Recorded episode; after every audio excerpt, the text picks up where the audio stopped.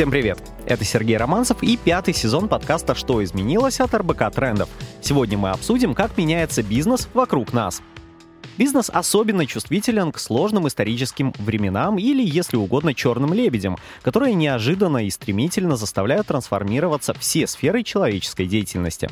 Совсем недавно мир столкнулся с пандемией, которая заставила переосмыслить все бизнес-процессы и выстроить новые форматы коммуникаций. Сегодня мы переживаем не менее сложный момент. За последние несколько месяцев более 200 компаний прекратили или приостановили свою работу в России. Безусловно, то, что сейчас происходит, можно считать кризисной ситуацией. Джон Кеннеди как-то заметил, что в китайском языке слово «кризис» вообще разделено на два иероглифа, один из которых означает опасность, а другой — решающий момент. Так почему бы не использовать второе значение в качестве возможности? Сегодня в гостях подкаста «Что изменилось?» архитектор процессов внутреннего развития банка «Точка» Дарья Боровикова. Здравствуйте, Дарья. Привет всем и основатель и генеральный директор Юду Денис Кутергин. Здравствуйте, Денис. Приветствую. Давайте начнем с такого небольшого исторического экскурса. В интернете полно реальных причин, почему кризисные ситуации идут на пользу бизнесу. Можно вспомнить историю Starbucks, в котором там цена на кофе была гораздо выше, чем могли себе позволить посетители в далеком кризисном 2008 году, по-моему. Тогда количество желающих купить что-то в Starbucks значительно сократилось. Компании пришлось закрывать около 600 своих точек и сократить 6700 сотрудников. Тогда в Starbucks вернулся генеральный директор, который был там изначально, и он вернул такое основополагающее ДНК компании, помог ей вернуться и выбраться из сложной сложившейся ситуации. Денис, как вам кажется, что можно найти сегодня хорошего в кризисе? А, вы знаете, вот последние месяцы мы все говорим про время новых возможностей. Да? Время э, говорить про новые возможности, э, как такая уже мантра стала, я не очень разделяю, честно, как предприниматель, потому что вот э, занимаюсь юдо уже 10 лет, и это уже третий кризис, такой серьезный. Вот. Я, с одной стороны, себя как бы утешаю, что, ну, мы, мы стали такие сильные. Вот я, я не знаю, что меня сейчас может вывести из равновесия или какие задачи мне могут показаться нерешаемыми а, там, на моем рынке либо в этой стране. Вот. А, поэтому там, то, что я вижу а, из основных бонусов, это все-таки а, возможность э, для роста и для расширения а, как за счет того, что уходят конкуренты, так за счет того, то, что трансформируется рынок, компании и появляются новые запросы. И у тех бизнесов, которые которые вот в это неспокойное время а, могут их удовлетворять, притом неважно, какие это запросы, на B2B рынке, либо на B2C рынке, то есть э, могут инвестировать, когда никто не инвестирует, когда все сжимаются, когда все режут бюджеты, они могут инвестировать, могут не приостанавливать R&D направления, а могут а, создавать какие-то новые активности рекламные, а, там, запускать программы лояльности. Вот эти компании а, очень сильно растут. И когда все рано или поздно становится хорошо, а всегда рано или поздно все становится хорошо. Вопрос, конечно, что, что, что считать хорошо и с чем сравнивать. У этих компаний, конечно, возникает определенный отрыв. Вот, поэтому а, ну, моя личная позиция, вот, например, то, что мы в бизнесе делаем, у нас три продукта в Юду. У нас есть и C2C продукты, и B2B продукты, и вот у нас у них у всех разная, разная динамика. Вот кто-то э, очень хорошо растет сейчас из-за всего происходящего, вот какие-то продукты хуже себя чувствуют, и мы приняли решение, наоборот, увеличить инвестиции. То есть мы сейчас нанимаем лучших людей, которые уходят по разным причинам, не обязательно связанным э, с э, ситуацией. Мы пользуемся тем, то, что у конкурентов приостановлены инвестиции в, в направлении компании сушится, у компании сократились маркетинговые бюджеты, вот, и видим вот, вот в этом возможность для себя. А что касается Starbucks, вот уже успели поговорить немного перед эфиром, что вот уход Starbucks из России непосредственно я очень серьезно воспринял, потому что а, для меня такая больше такая культурная, да, культурный бренд, так же как и Макдональдс, вот то, что ты когда-то в детстве смотрел по телевизору, в фильмах, но вот потом сам первый раз попробовал, хотя я не, не, не любитель кофе Starbucks. Но это было больше место куда приходили работать, чем пить кофе. Да, и у меня даже, знаете, у меня был такой индекс Starbucks и Макдональдс по России, когда приезжаю в какой-то город, вот я вот там, где эти франшизы уважаемых брендов есть, для меня это определенный показатель. Ну, потому что я знаю то, что в э, слабо развитом городе с э, низкой а, экономической активностью эти компании не открывали свои свои точки. По-моему, у Toyota есть такой принцип, что иногда нужно приостанавливать конвейер, чтобы никогда не останавливать производство, что-то такое. Да, да. И мне кажется, вот ваш вопрос, то, что вы спросили, а, когда там компании пришлось э, сотни точек закрыть, это как раз про это. Да, они в моменте закрыли, понесли наверняка очень серьезные и репутационные, и экономические риски, но они сохранили бренд, сохранили идею, и, как мы видим, ну, на более длительной ретроспективе это решение было верно, и мы как бы все, все, наверное, без исключения хотя бы раз являлись клиентами этой компании. Ну, я вообще так понимаю, у вас все схвачено в плане процессов изменения и управления этими процессами. Но вот как на ваш взгляд, вот вообще как сейчас обстоят дела с процессом управления изменениями у других компаний? О чем нужно думать в первую очередь, что уже, может быть, удалось реализовать? Просто, на мой взгляд, у нас все достаточно часто меняется. И должны быть какие-то штатные специалисты, которые понимают, что если что-то опять начнет меняться, нужно делать так, так и так. Ой, на точно не могу похвастаться. Я как бы сам самокритичный человек достаточно, да, для того, не знаю, что у нас в компании должно произойти, чтобы я сказал, ну теперь процессы у нас просто работают на 5. Вот я согласен с тем, что все часто, часто меняется. А, возможно, мы не того уровня компании, чтобы у нас отдельно был какой-то там постоянный создан проектный офис по изменениям, либо были бы люди, которые только этим занимались. Вот, все-таки ну, в IT-бизнесе, в стартапах, в, в компаниях там, объемом э, подобной нашей э, очень, очень большая а, инициатива, она исходит от, от команды и достаточно высокая доля управления. То есть, например, если мы говорим о IT-разработке, как правило, в, в ней работают кроссфункциональные команды, такие небольшие группы, в которые входят те или иные разработчики, дизайнеры, продукт-менеджеры, которые полностью вот этой группой самодостаточно могут делать продукт. Как правило, эта команда очень небольшая, там от, там от трех до семи человек. А, и, а, например, в нашей компании часть процессов эти команды могут выбирать сами, определять для себя. Часть процессов у нас общая, какие-то, например, фреймворки, по которым работает там, э, э, производство, да, разработка продукта. А вот. Но а внутри вот этих маленьких групп могут применяться свои решения, там, в том числе даже какой-то там софт, э, который, например, на, на, на всю компанию согласован. И чем меньше группа, тем она, с одной стороны, более чувствительна к тому, что происходит, а, а с другой стороны, ей проще внутри себя подстроиться либо измениться. Особенно, когда вот мы там делали один продукт, потом поняли, что там тесты показывают, э, что мы что-то не то делаем, и мы пересобираем группу, и, то есть часть людей перекидываются там, в другую команду. Для людей это всегда стресс, с одной стороны. Вот с другой стороны, когда ты постоянно и годами в таком формате работаешь, тебе вообще не, не, сильно, не сильно парят там какие-то другие изменения, ты понимаешь, что э, если нет результата, нормальная практика, что мы там, взяли что-то, поменяли, закрыли продукт, изменили изначальную концепцию, там, расстались с людьми, которые, например, для новой концепции сейчас э, э, не нужны на бизнесу, потому что... Ну вот, кстати, вот в этом моменте я знаю, что очень многие иностранные компании, которые официально не уходили из э, страны, они очень держатся за свои кадры. И они просто перенаправили людей, вот как вы говорите, на другие просто какие-то позиции, больше мировые задачи, где они могут быть полезны. И, в принципе, человек не лишается работы. Это круто. Ну, кадры самое главное, да, это не только в IT, да, любой предприниматель, наверное, скажет, что, э, что кадры все решают, и э, компании, там, даже на очень сложных конкурентных рынках, которые приходят сильно позже, с более меньшими инвестициями, они добиваются больших успехов, чем компании, у которых было больше ресурсов в тот момент времени. Конкретно про кейс, когда наши иностранные компании уходят, я все-таки не слышал, чтобы они куда-то там переводили. Ну, наверное, если мы говорим про белых воротничков, да, безусловно, там программистов вывозили вагонами, их и до этого вывозили вагонами, но сейчас сейчас сейчас чартерными самолетами.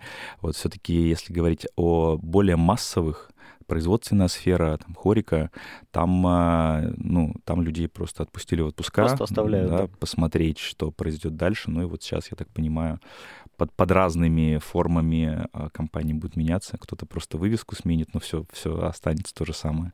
Кто-то, видимо, будет продаваться. Вот, безусловно, на, если у тебя тысячи человек, то ты потратил огромное количество лет и денег для того, чтобы их нанять. Все равно я вижу, что вы достаточно спокойно относитесь к этой ситуации и говорите о том, что ну, навряд ли вас что-то может удивить. На ваш взгляд, что помогает бизнесу из хаоса и такой неопределенности все-таки систематизироваться, как трансформировать бизнес-модель, чтобы ничто тебя не могло удивить и выбить из колеи. Ну, это комплекс мер всегда. Это какие-то принципы, принципы, которые, ну, на основе которых компания развивается, особенности корпоративной культуры, которая э, как ДНК является, да, есть в каждой компании. Э, я могу сказать про наш опыт, что нам помогло, как мне кажется, и вот особенно вот там за последние полгода. Э, так совпало то, что мы э, в начале э, этого года начали делать стратегию, точнее делать мы начали раньше, и э, под эту стратегию, а, так как компании в этом году исполнилось 10 лет, мы э, стали менять орг-дизайн, то есть организационную структуру компании. И э, нам повезло то, что эту работу мы начали, собственно, до там, февраля, и уже были близки к завершению. Потом, собственно, случилось то, что случилось, и а, закончили мы ее уже после. И в итоге мы, так сказать, э, вошли в, в нашу новую стратегию уже с обновленным представлением и пониманием, что происходит. Вот что, что помогло это сделать? Ну, прежде всего, открытость, потому что самое страшное, что может случиться, когда люди додумывают что-то из-за отсутствия информации и начинают э, принимать те или иные действия, ну, либо просто слухи распространять. Это все э, расползается по компании, а на самом деле там, ну, причина была совершенно другая. Поэтому у нас один из принципов — это открытость. А, и как бы не было сложно, ты выходишь и говоришь, что, что случилось. А, у нас нет денег, чтобы заплатить зарплату. У нас а, отвалилось, там, не знаю, три самых крупных клиента. У нас э, случился заговор, и компания разработки решила покинуть компанию. Я сейчас говорю не про нас, а чисто гипотетически какие-то разные кейсы. Но это хорошие кейсы, когда ты действительно просто открыт, и ты говоришь сотрудникам, что будет завтра, и они могут как-то планировать и свое время, свои силы. Да, и здесь даже не обязательно, ну, я, я знаю, знаю, что у многих предпринимателей есть позиция, что ты всегда должен излучать э, улыбку, уверенность, то есть у тебя там на душе просто там разрывается там все внутри от того, что проблемы кругом, ну, это всегда так. Я не знаю, что сказать. Я там 10 лет делаю еду, я не знаю этапа, когда все было хорошо. Когда так проснулся с утра и подумал, блин, что-то чем-то заняться, это все, все же замечательно. Планы перевыполняем. Все классно. В команде все замечательно. Внутри коллектив. Да вот что делать? Пойду там съезжу в отпуск на полгода. Нет, у, у тебя всегда, у тебя это закон природы бизнеса, у тебя всегда что-то происходит, либо ты, будучи предпринимателем и имея постоянную тягу к усовершенствованию, ты всегда сталкиваешься с какими-то недоработками, и ты пытаешься это улучшить, улучшить. И это часть, э, как бы часть жизни, часть процесса, и этого просто нужно кайфовать, понимая о том, что оно всегда так будет, просто если ты не получаешь это удовольствие, ну, не надо заниматься бизнесом. Я очень часто думаю о том, что меня настигают какие-то ностальгические воспоминания о том, как было раньше. Дарья, вот вы как думаете, а почему стоит избавляться от чувства ностальгии, как помочь бизнесу и сотрудникам? А, во время, когда вот как раньше уже точно не будет. Я понимаю, что это ностальгия, это все-таки тот период, который надо просто пережить и понять, что надо как-то двигаться дальше. У меня есть маленький спойлер. Я училась на философского антрополога, я магистр философских наук. И ну, то, чему нас учили, это то, как мозг устроен, да, собственно, как он развивается, какие у него есть ловушки, и как из них выходить и так далее. И на самом деле вся история про изменения и ностальгию — это как раз история про ловушки разума. И фишка как раз в том, что а, мозгу, ну вообще просто как вот а, органу, не знаю, да, а, ему комфортней а, в чем-то знакомом. Да? И, соответственно, каждый какой-то новый фактор, он э, скорее будет э, вызывать у тебя страх. Ну, тут ничего нового, я думаю, для там, слушателей, для нас с вами. Вот. И фишка такая же абсолютно и ну, в бизнесе неудивительно, это часть жизни, да, там для кого-то, э, кто сотрудник, это просто какие-то новые обстоятельства. Да, для тех, кто принимает решения большего масштаба, там, собственники бизнеса, предприниматели, руководители и так далее, те же самые штуки, только масштаб побольше. И мне кажется, что ностальгия, она хороша тем, что она вызывает у тебя какие-то очень приятные, ну, чаще всего, скорее всего, э, приятные впечатления, э, воспоминания. Ты так э, нежно погружаешься в какой-то флер э, радужных мыслей. Но очень важно э, действительно здесь и сейчас э, отслеживать, что вообще происходит, потому что это просто механизм выживания. Вот бытового даже, не знаю, на животном уровне, я уж не говорю про какие-то более высокие материи. Вот, поэтому я здесь Дениса тоже очень сильно поддержу у точки, э, как у компании, нас 3000 человек, даже чуть-чуть больше уже, одна из ценностей, которая есть, называется «Не жди спокойной жизни». И мне кажется, это просто ну, отражение того, что действительно каждый день есть 10 тысяч новых водных данных. Потом происходят какие-то очень крупные изменения, которые могут затронуть не только там страну, но и весь мир. Да, и поэтому, если ты хочешь, чтобы твоя команда, твоя компания и ты сам чувствовали себя, ну, не на уровне выживания, да, все-таки какой-то жизни, надо, наверное, немножко ну, с собой поработать и просто принять, что изменение — это новая реальность. Да, и вот когда ты перестаешь думать о том, что о боже, опять что-то произошло, опять что-то произошло, а начинаешь понимать, что это твоя новая зона комфорта, и ты просто, ну, ты ей управляешь достаточно легко. Чуть-чуть как бы над ситуацией смотришь, то перестраиваться будет гораздо легче. Вот. И опять-таки я поддержу Дениса здесь в том, что э, у нас точно так же абсолютно любые ситуации, которые происходили последние два года особенно, да, ну и там мы помним разные кризисы экономические были, самоизоляция и все что угодно. А, нужно очень быстро реагировать, и там та же самоизоляция показала, что команды и компании, которые могут принимать решения даже вот в этих сложных условиях, которые, наверное, больше смотрят в сторону поиска новых вариантов, да, каких-то инициатив, перестройки или еще что-то, ну, такие команды выживают, масштабируются и так далее.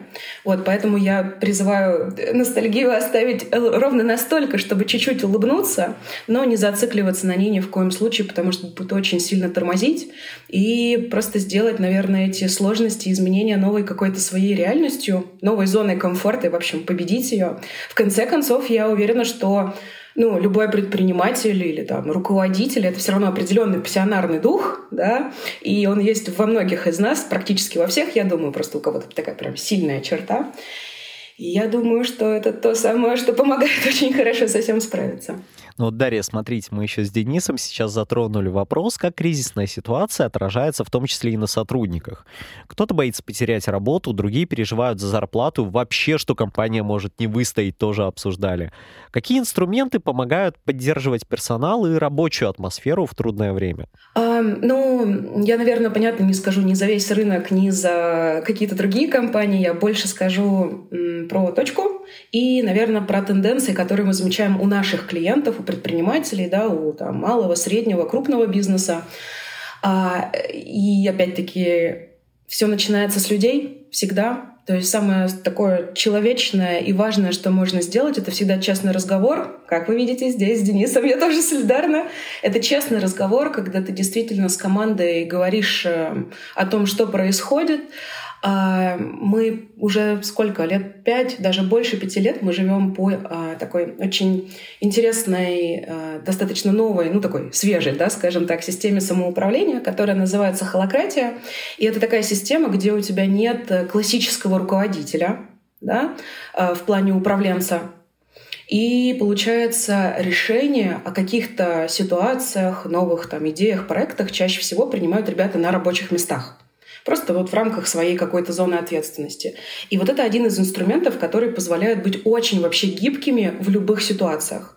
Потому что как только что-то происходит на рынке, да, какие-то новые водные данные, Ну, там у нас обычно роль, которая называется стратег, просто говорит, ребята, смотрите, вот там вот такие-то данные, давайте, там, не знаю, смотрим сюда-то. И каждый на своем рабочем месте понимает, что там в рамках своей зоны ответственности нужно делать. То есть управленцев как таковых э, их нет, и за счет этого компания очень быстро может перестраивать вообще все свои рабочие процессы, да, то есть все не замыкается на каких-то условных управленцах. Вообще мне вот это все очень напоминает такой бизнес-модель, а какое-то соревнование.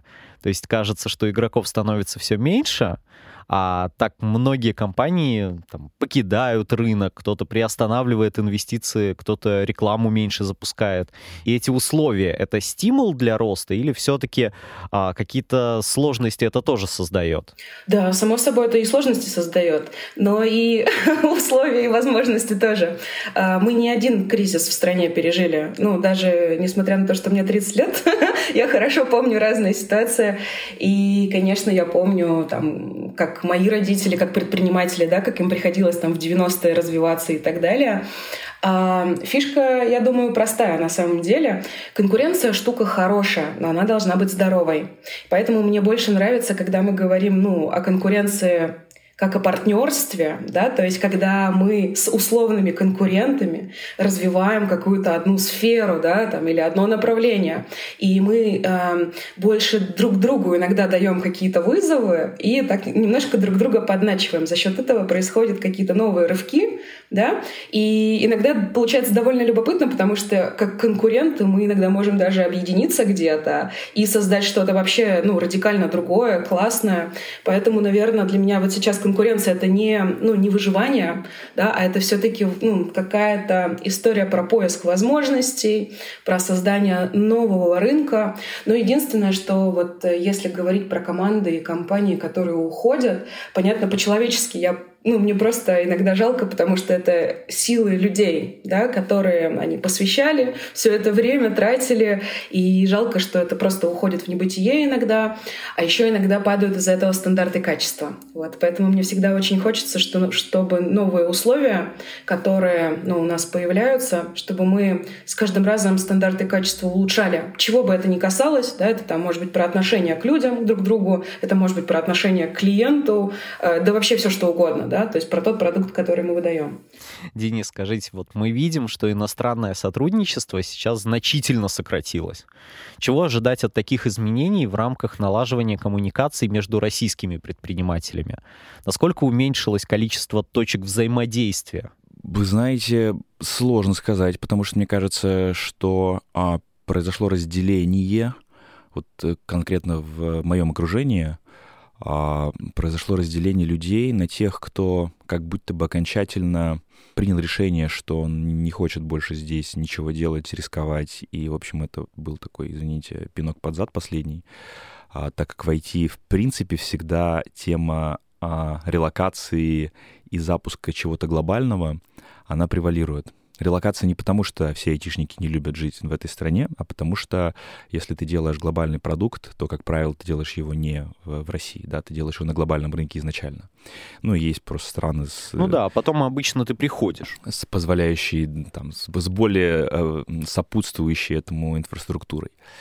И сейчас, конечно, ну, просто массовый, массовая идея, что э, нужно это делать обязательно, потому что а, мультипликаторы российских компаний а, там никакие, да, венчурного рынка у нас сейчас в моменте нет, и я не знаю, когда он восстановится. Внешние инвестиции, партнерство и коммуникации с там, западным миром, да и с восточным тоже, они приостановлены, и, в принципе, а, какой смысл, если мы и так, как бы, есть общий язык программирования, да, он универсальный, вот, вот, поэтому половина моих знакомых э, четко для себя решили, что они либо уже уехали, либо тех компаний, у которых уже была зарубежная выручка, они вывезли команду и просто сфокусировались на ней, либо часть э, коллег, которые здесь решили а, а, там какое-то время довести дела до какого-то конца и уже следующий проект а, делать глобальный другой стороне. Таких людей большинство. Поэтому а, я думаю, что еще основной философский пароход, да, айтишный пароход у нас еще не, не уплыл. Он там будет течение ближайшего одного, там, полутора лет а, уходить. С другой стороны, есть коллеги, которые а, либо имеют в России определенные социальные якоря, которые не позволяют им это уехать, несмотря на то, что они бы хотели, либо кто-то действительно верит, что ну, сейчас освободится поле, уменьшится конкуренция, ну, либо просто идейно поддерживают происходящим, это нравится, и здесь остаются. Вот сейчас, мне кажется, 50 на 50 среди мо- моего окружения. Что касается коммуникации, стало, их стало больше. Вот первые, первые недели я каждый день забил себе календарь и встречался с, с близкими, знакомыми, друзьями, там, с ребятами из разных чатиков многочисленных многочисленных а, предпринимательских, айтишных, фаундерских и так далее. Многие люди, с кем я давно не виделся, вот мы встретились, пообщались, просто для какой-то взаимоподдержки. Не то чтобы новости рассказать друг другу, какие-то все плюс-минус одни и те же каналы читают, а вот просто поговорить. И мне это было очень важно. Притом я в какой-то момент почувствовал в себе как будто бы силу и желание и энергию на, отдавать больше. Я видел, что многих ребят просто колбасит, вот абсолютно по-другому не сказать. И мне как будто бы стало важно поговорить с ними. Я вижу, что человек пишет там в социальных сетях или в чатах, и вот мне было несколько встреч, я слушай, давай встретимся. Ну, я просто хочу с тобой пообщаться, там, поддержать. И я видел, что в итоге человек уходил со встречи немножко в таком более расслабленном, спокойном состоянии.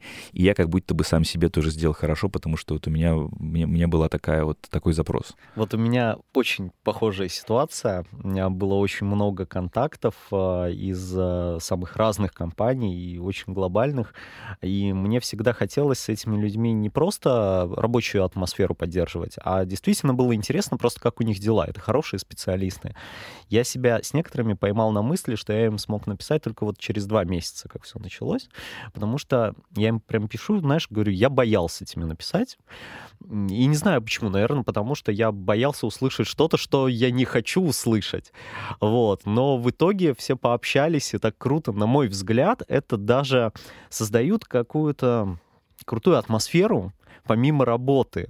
То есть это действительно прикольно, когда тебе важно, как работают ребята в других сферах, не только какой проект они делают, а вообще как они себя в нем ощущают, насколько у них все хорошо, о чем они еще думают параллельно. Эти проекты очень важны. Дарья, скажите, пожалуйста, что может стать в этих условиях драйвером для роста банков?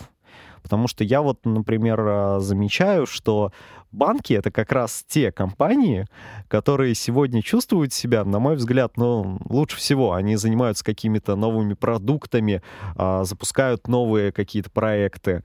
А, то есть у них, мне кажется, больше всех жизнь бурлить продолжает. Ох, не знаю, не знаю. Ну ладно, наверное, я здесь больше скажу про то, что все-таки точка себя банком. Ну, понятно, что мы по факту банк, но мы больше все же финтех. И вот, наверное, те компании, которые не ограничивают себя тем, что они банк, да, то есть это больше какие-то условные бюрократичные, да, ну, ограничения, те, вероятнее всего, сейчас достаточно сильно пострадали, например, от санкций или что-то такое. Вот. А те, кто, наверное, все-таки ищет действительно разные возможности и способы, тем, да, тем прикольно. Довольно любопытно, что за время, ну, пока все происходит, сейчас э, стали проекты запускаться. Э, финтех-база хорошая, очень, да, то есть, ну, это тоже IT-проект, по сути. И количество проектов, оно просто сейчас, э, ну, оно растет, как ни странно, хотя казалось бы, да. А, но при этом все фокусируется сейчас на самом ценном, что может быть, да, то есть для поддержания предпринимателей, для поддержания там людей, клиентов и так далее. И как-то, мне кажется, последнее время довольно забавно, что все коммуникации, все продукты, они стали, в общем, как будто какая-то человечность, ну прям она она очевидной, что ли, стала, потому что очень многие компании сейчас принимают решения в пользу ну, своих людей, в пользу своих клиентов, и это очень сильно укрепляет вообще какой-то просто ну, психологический дух, я не знаю, потому что были компании и есть, которые ну, на любой кризисной ситуации, скажем так, наживаются да, в ущерб своих там, клиентов, потребителей и так далее. Опять же, в ущерб репутации своей компании. Да, ну, Ну да, возможно, они об этом не думают, или я не знаю, чем они руководствуются. Другое дело, когда очень круто по-разному компании раскрываются в кризисное время, когда ты помогаешь ну, людям просто по-человечески, и это очень классно. По крайней мере, я думаю, что ну, если таких компаний с каждым годом будет только больше, наверное, и моим там будущим детям будет намного легче жить в этом мире. А, в общем, мне бы хотелось, чтобы так было. Поэтому мне очень хочется, чтобы все равно во всех ситуациях люди, ну, романтично звучит, я знаю, но все-таки делали что-то доброе и хорошее, какие бы условия ни были, это, мне кажется, поможет побороть зло. Опять же, в бизнесе сегодня все совершенно нестабильно, но как-то, на мой взгляд, предприниматели и инвесторы, они чаще ассоциируются с людьми, которые готовы идти на эти риски. Как вы думаете, насколько сейчас такой подход все-таки актуален? Нужно ли сегодня еще дополнительно рисковать? Слушайте, ну если ты воспринимаешь как э, любые изменения, что это твоя новая зона реальности, по факту для тебя мало что изменилось. Да? То есть если ты можешь посмотреть на ситуацию чуть-чуть долгосрочнее, ну скажем так, ты иногда будешь понимать, что то, что ты делаешь сейчас, понятно, оно аффектит, да, по, ну, как по эффекту бабочки будет сказываться на том, что, что ты получишь дальше, или там во что ты вложишь дальше и так далее. В общем, просто смотреть нужно на совокупность разных факторов. Но если говорить про точку, допустим, у нас есть прикольный такой, как это, фразочка, которая помогает тебе в какой-то момент просто принять решение, если ты, э, моя мама любит говорить слово «минжуешься». В общем, если ты не можешь принять решение, это достаточно простая фраза, она звучит как э, можем ли мы достаточно безопасно попробовать. Вот, и если ты отвечаешь «да», значит, точно пробовать стоит. Если ты понимаешь, что, ну, нет, не очень безопасно, ты просто смотришь, а какие риски есть, да, и понимаешь, можешь ты их учесть, нивелировать или там где-то чем-то рискнуть, ну, а если, ну, и тогда, собственно, пробуешь, а если нет, ну, значит, не пробуешь. Вот, да, упрощенная версия принятия решений, скажем так. Вот, поэтому, да, конечно, подвижность эм, предпринимателей, подвижность инвесторов в этом ключе очень хороша, но я уверена, что как раз вот предприниматели, акционеры, инвесторы, пассионарии в таких ситуациях чаще видят возможности, чем ограничения. А, ну и благо у нас уже есть история у всех за плечами, да, там в России не только, э, что это действительно так. Э, очень много предпринимателей открывают что-то новое, меняют этот рынок, меняют этот бизнес, опыт ну, каждого человека вообще по факту. Ну, мне вообще кажется, что мы постоянно что-то меняем, из-за чувства перфекционизма. То есть, мне кажется, мы всегда хотим что-то улучшить, что-то изменить. И вот я хотел спросить, Денис, вот как вам кажется, может быть, а, перфекционизм сейчас должен отойти на какой-то второй план, и все-таки не надо все прям доводить до идеала и а, как-то чем-то поступиться?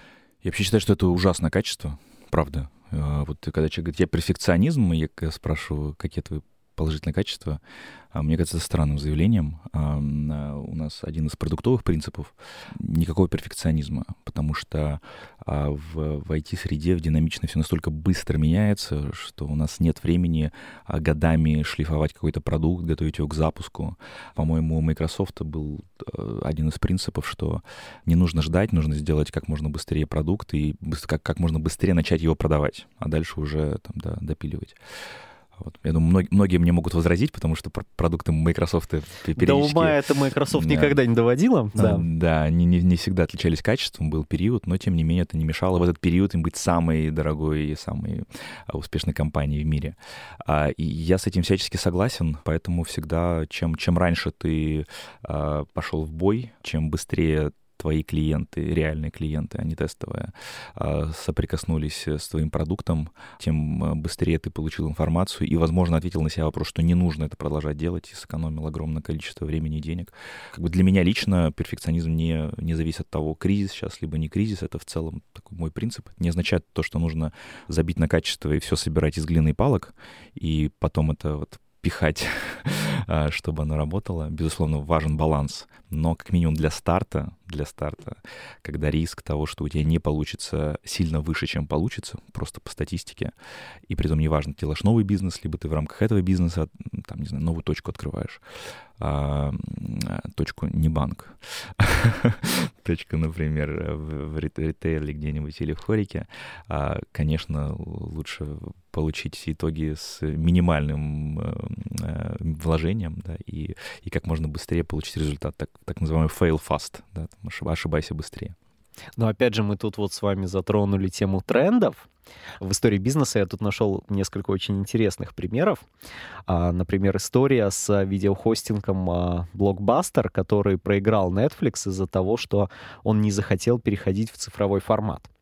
Ну или более успешная история Ютуба, основатели которого сначала хотели поддаться мейнстриму, сделать такой дейтинговый сайт простенький, в итоге создали бизнес с доходом в 28,8 миллиардов. А за какими трендами посоветуете следить сегодня? А, я вообще ну, не, не подвержен э, вот, э, трендомании. А, мне кажется, всегда, когда а, ты читаешь какую-то какую статью «5 трендов чего-то», это уже не тренды. Знаете, как была шутка, когда а, про криптовалюту уже заговорили таксисты, ты заходишь uh-huh. в такси, и тебе там, о чем-то спрашивают. Но уже поздно туда идти, потому что это уже стало масс-маркетом.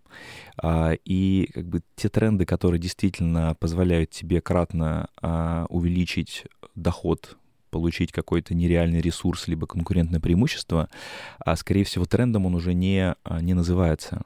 При этом, безусловно, на длительных периодах есть какие-то а, изменения, за которыми наблюдают а, значит, э, аналитики, либо наблюдают внутри компаний. И глупо отрицать то, что простой банальный пример, что там происходила постепенная миграция из веба в, в мобайл. И что сейчас больше людей потребляет через мобильное приложение э, контент, чем через веб или там десктоп. А потом начался тренд, когда это все в умное устройство, да, или там смарт TV стало уходить. И, конечно, за этим следить важно. Но а, я просто считаю, что эта функция должна быть, если ты а, делаешь бизнес, и ты работаешь на каком-то рынке, а ты не должен вот этих трендов ждать, ты должен сам постоянно находиться в контексте и, и замечать, что происходит. И, и самое, самое лучшее, что можно сделать, это просто постоянно общаться со своими клиентами. Вот ничего нового не придумано. В продуктовых компаниях э, там, продукт-менеджеры, есть огромное количество фреймворков, как нужно взаимодействовать, задавать правильные вопросы, своим клиентам, потому что клиент сам не всегда знает, что он хочет, вот, и там зачастую спрашиваю его в лоб, ты получаешь не тот ответ, который, ну, который он подсознательно да, хотел бы тебе сказать. А, и вот э, я очень э, часто общаюсь в основном с коллегами из офлайн бизнеса мне ну, становится дико, потому что очень много людей двигаются по наитию. А, вот понятно, что в IT ты все можешь оцифровать ты видишь э, в моменте, в реал-тайме любые показатели, что происходит. Неважно, это какой-то за за запущенный продукт, либо а, какой-то тест. Ты можешь даже видеть, как пользователь видит, как у него там двигаются зрачки глаза, как он тапает пальцем или мышкой.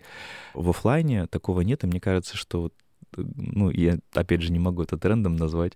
А вот то, что я всегда советую коллегам, это постоянно вот идти по пути цифровизации и диджитализации, потому что если ты не можешь в моменте, в реал-тайме получить данные о том, что у тебя в бизнесе внутри, или о том, что у тебя в компании, как у тебя двигается тот или иной процесс, ты получаешь эти данные там, спустя месяц, когда тебе какой-нибудь аналитик присылает отчет, мне кажется, что ты как бы уже умер. И вот э, второй момент, очень, очень, ну, еще недавно, очень часто на конференциях вот говорили про фиджитал, про диджитализацию, как офлайн идти в онлайн и прочее.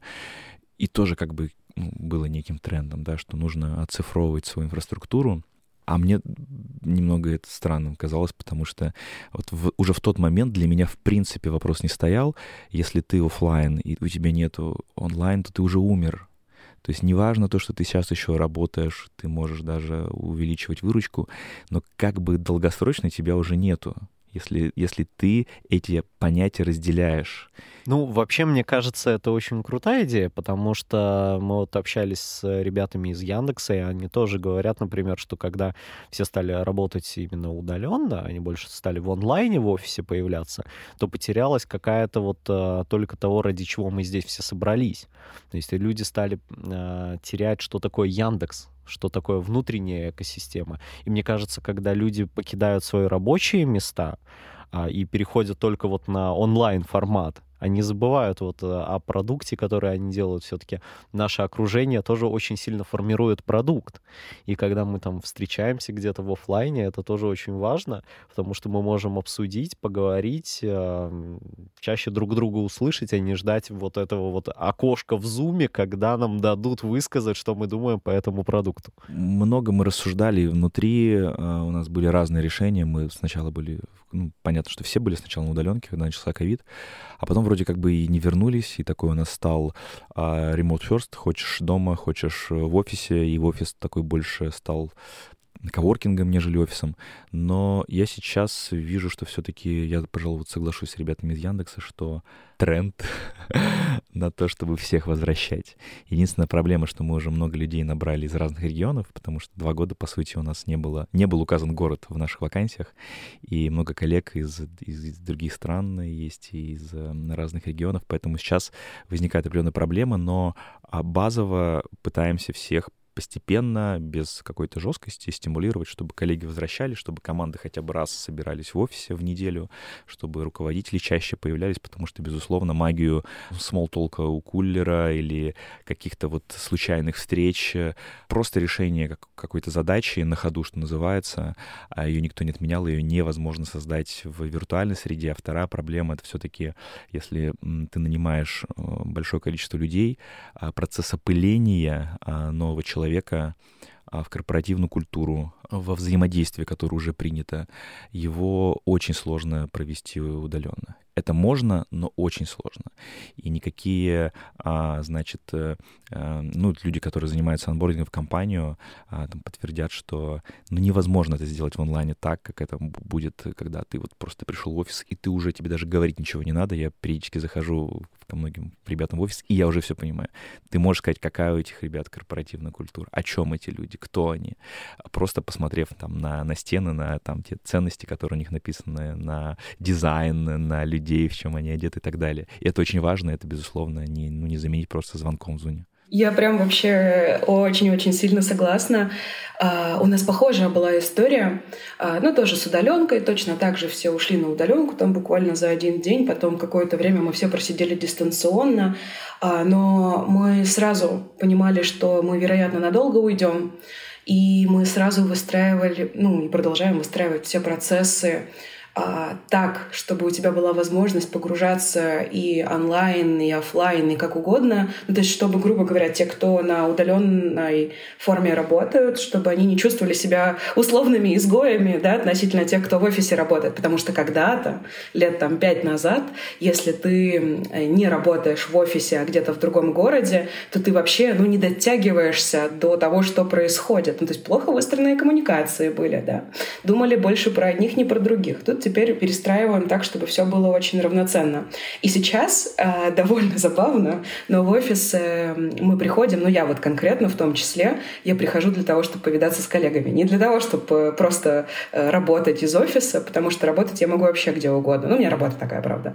Вот. А когда ты действительно видишь э, какие-то микро, не знаю, микроэмоции, просто кто в каком настроении сидит, ты можешь лишний раз просто подойти и поговорить о чем-то, что там тревожит человека. Это все меняет. Вообще очень быстро залетают какие-то новые проекты. А, вообще все становится совсем по-другому. Но, честно признаюсь, это не только про сотрудников, это и про клиентов тоже. Потому что мы, когда все ушли в онлайн, ну, я конкретно, да, допустим, я вообще не работаю уже больше, ну, там, несколько лет с э, нашими живыми клиентами, вот, то есть я теперь больше внутри точки, на внутреннего клиента работаю. Но мне настолько не хватало этого, что, в общем, последние где-то, наверное, полтора года я просто периодически хожу по городу где-то или там куда-то в командировку приезжаю в Москву или еще куда-то, а, вижу там клиентов э, точки, кто открыл счет или у кого-то там стоит терминал или пользуется каким-то другим нашим продуктом, и я прям начинаю сразу разговаривать, а что, а как? Клиенты сразу говорят тебе обратную связь, и ты видишь, что на самом деле доволен, недоволен. Даже если он с улыбкой скажет, да все прекрасно, а глаза такие унылые, немножко, ты понимаешь, что что-то там идет не так, давайте разбираться. И сразу вот эту живую обратную связь отдаешь в команды. Э, ребята их достаточно быстро обрабатывают. В общем, мне кажется, важно не отрываться от людей, э, от клиентов, от сотрудников и так далее.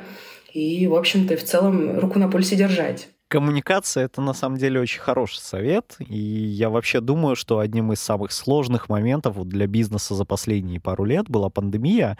Тогда краткосрочное планирование, кстати, стало самым наиболее популярным советом от специалистов.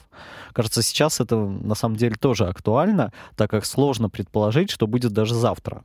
Сюда же можно привести проекты, которые стали успешными, там, все инструменты цифровизации. Они оказались э, той необходимой инновацией, которая нужна была абсолютно всем бизнесам, э, без исключений. Но в конце выпуска давайте все-таки попробуем составить чек-лист из пяти правил, которые помогут бизнесу выжить в это кризисное время. Денис, начинайте. Я, я убежден, что а, независимо от кризиса, вот успех любого бизнеса, он зачастую во многом зависит исключительно от психологического состояния людей, кто его делает. Там, основатели, фаундеры, генеральный директор C-level, став. И вот первое, что нужно делать, это следить за своим психологическим состоянием потому что часто можно, э, можно где-то не дожать и соскочить раньше, либо наоборот, когда уже корабль идет на дно, а ты пытаешься там заклеивать э, пробоины, а уже все, да, и тянешь еще там своих близких и семью а, туда же. Поэтому первое — это психологическая гигиена, состояние там, не ставить себе оценки. Второе — это формировать а, принципы, на основании которых ты делаешь бизнес, вот, вот ты как человек, который его придумал, а как ты управляешь, кем, с кем ты хочешь работать, и пытаться отсекать чуждых э, людей этим принципом еще на этапе найма, как можно раньше. В кризис еще сильнее. Вот еще сильнее, если что-то меняется или эти принципы изменились, нужно понимать, что, вот, возможно, в ближайшие полгода нам нужен немножко другой такой майндсет людей, которые к нам приходят. А либо наоборот. И этим принципам следовать, да, которые являются там тоже частью, частью корпоративной культуры. Э, третий момент это, тоже такой не принцип, это мой личный, моя личная мантра. Я себя называю оптимистом, э, готовым всегда к самому худшему сценарию. Как бы странно не звучало, вроде бы я всегда верю в лучшее, но у меня всегда в голове крутится, что вот все задница. Вот, вот нам нужно вот не только план Б, но еще и С и Д иметь. И это всегда сказывается позитивно, потому что если что-то происходит, ты как будто бы уже прожил этот сценарий, ты знаешь, что нужно делать. Ну и, наверное, принцип... У меня любимая книга а, «Легко не будет» Бена Хоровица. Вот я ее советую сейчас всем прочитать, кто не знаком с ней, потому что она как раз, как вы догадались по названию, она как раз про, про то, что неважно, какой кризис, там, мировой, глобальный, локальный, а в бизнесе всегда, всегда ралли, да, всегда какие-то амплитуды, и сложности, они всегда возникают, это абсолютно нормально. И когда я читал эту книгу, я думал, господи, что ж я переживаю, это у меня вообще нет проблем. Вот у чувака они точно были. А это, это выдающийся предприниматель Бен Хоровиц и, и венчурный инвестор. И вот у него была фраза, что в высокотехнологических компаниях завтра всегда выглядит чуть иначе, чем сегодня. И зачастую нам нужно просто дотянуть до завтра, чтобы там найти то решение, которое сейчас кажется неочевидным. А, и вот я, когда ее прочитал, у меня как раз был период, когда мы там, пытались работать над одной проблемой, и мы ну, вообще никак, вот со всех сторон не могли подойти, вот, вот просто стоп. И она настолько сильно меня вдохновила, плюс я вспомнил много примеров, когда действительно мы ну, просто дотягивали до того времени, когда решение появлялось. А, вот. И я тоже считаю вот эту, эту, эту фразу, наверное, как одним из принципов, а, которым рекомендую знать и помнить не только коллегам из IT, но и в целом, которые занимаются предпринимательством. Дарья, Дарья, как вам кажется, вот какие пять советов можно дать бизнесу, чтобы пережить этот кризис? А, я, наверное, начну с того, что в первую очередь э, люди первичны, а, какие-то процессы вторичные, да, то есть твои клиенты а, важнее, чем условные ну, какие-то уже решения, которые ты сделал. Да? То есть тут понятно, что все тоже остается важным, но все-таки что-то живое, настоящее важнее, чем такое фундаментальное, нерушимое, и вот это все сложное, тяжелое и так далее. То есть, в общем, нужно оставаться гибким. А, ну и, соответственно, то же самое про сотрудников. Да? То есть люди важнее, чем а, условные процессы, потому что вместе с этими людьми вы дальше можете вместе сотворить все, что захотите. Ну, я предполагаю, что все, что захотите. Второй пункт про то, что не забывай, пожалуйста, ради чего ты вообще здесь, ради чего ты делаешь это. Это может быть условный предприниматель, это может быть любой человек. У тебя наверняка есть в голове какой-то, может быть, даже пока не кристаллизованный, но какая-то идея, ради чего. И мне кажется, что это вот прям двигатель. И, наверное, э, в момент э, любого кризиса, когда условные смыслы теряются, да, уже то, что было, неважно, а новое мы еще не нашли, стоит, наверное, начать с того, ну, там, с поиска какого-то временного нового смысла. И пускай это такая будет звездочка, которая тебя будет подталкивать ко всему. Вот. А третья штука для меня, она все же снова условно про людей и про команду, где один плюс один равно три. А, в общем, ты не один у тебя есть команда, у тебя там, не знаю, есть семья, друзья, э, сотрудники, и какие-то вещи, ими стоит делиться, ими нужно делиться, потому что вы можете поддерживать друг друга и где-то, ну, даже опираться друг на друга, и переживать все кризисы станет намного легче.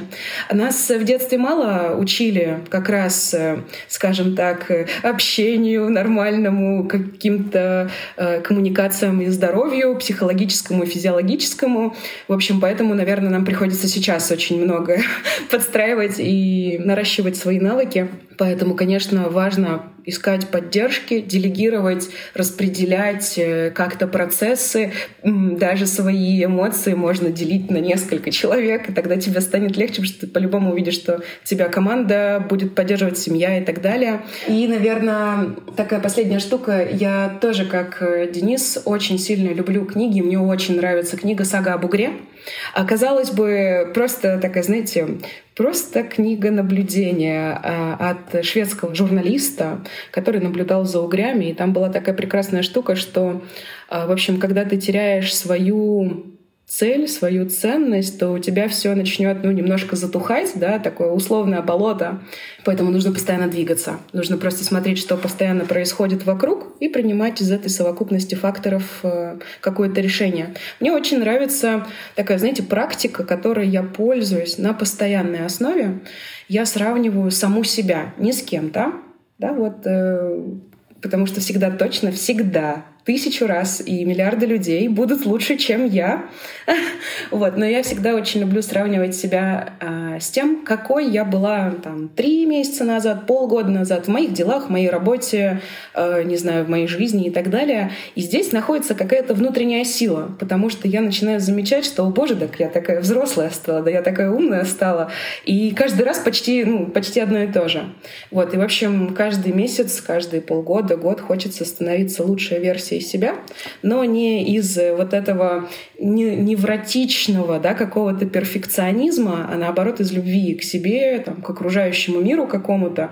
И, и мне очень нравится, что все эти ценности и принципы, они помогают тебе в твоей работе.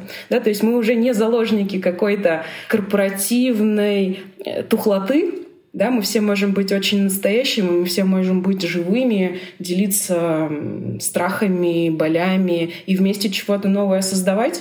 Это, по крайней мере, то, что помогает э, лично мне сейчас, потому что у меня часть проектов отвалилась, за которые мы тоже достаточно долго вкладывали силы. Но поддержка находится, и мне очень нравится как раз понимать, что там люди на самом деле лучше, чем я о них думаю обычно. Это очень приятный сюрприз. С тех пор я перестала про людей вообще что-то додумывать. Вот. Обычно это помогает. Ну, от себя я хочу добавить, что, на мой взгляд, очень важно продолжать делать дело, которое тебе нравится, которым ты занимаешься, и не бросать его. Это самое важное, потому что, что бы ни произошло, нужно двигаться, продолжать работать. У вас есть клиенты, ради которых вы все это делаете, для которых вы все это делаете. И у них всегда должно оставаться какое-то место, какие-то люди, к которым можно прийти, и они продолжат, что бы ни случилось, а, делать свою работу и заниматься тем, чем они занимались. Дарья и Денис, спасибо, что пришли к нам на подкаст, и мы вместе обсудили с вами, как меняется бизнес в это тяжелое время. А я напомню, сегодня в подкасте «Что изменилось от РБК трендов» мы обсуждали, как в кризисные моменты изменяется бизнес — Совсем скоро снова встретимся на всех подкаст-площадках. Ставьте нам оценки и пишите комментарии. Ну а больше материалов по темам эпизодов вы всегда можете найти на сайте и в социальных сетях РБК Трендов.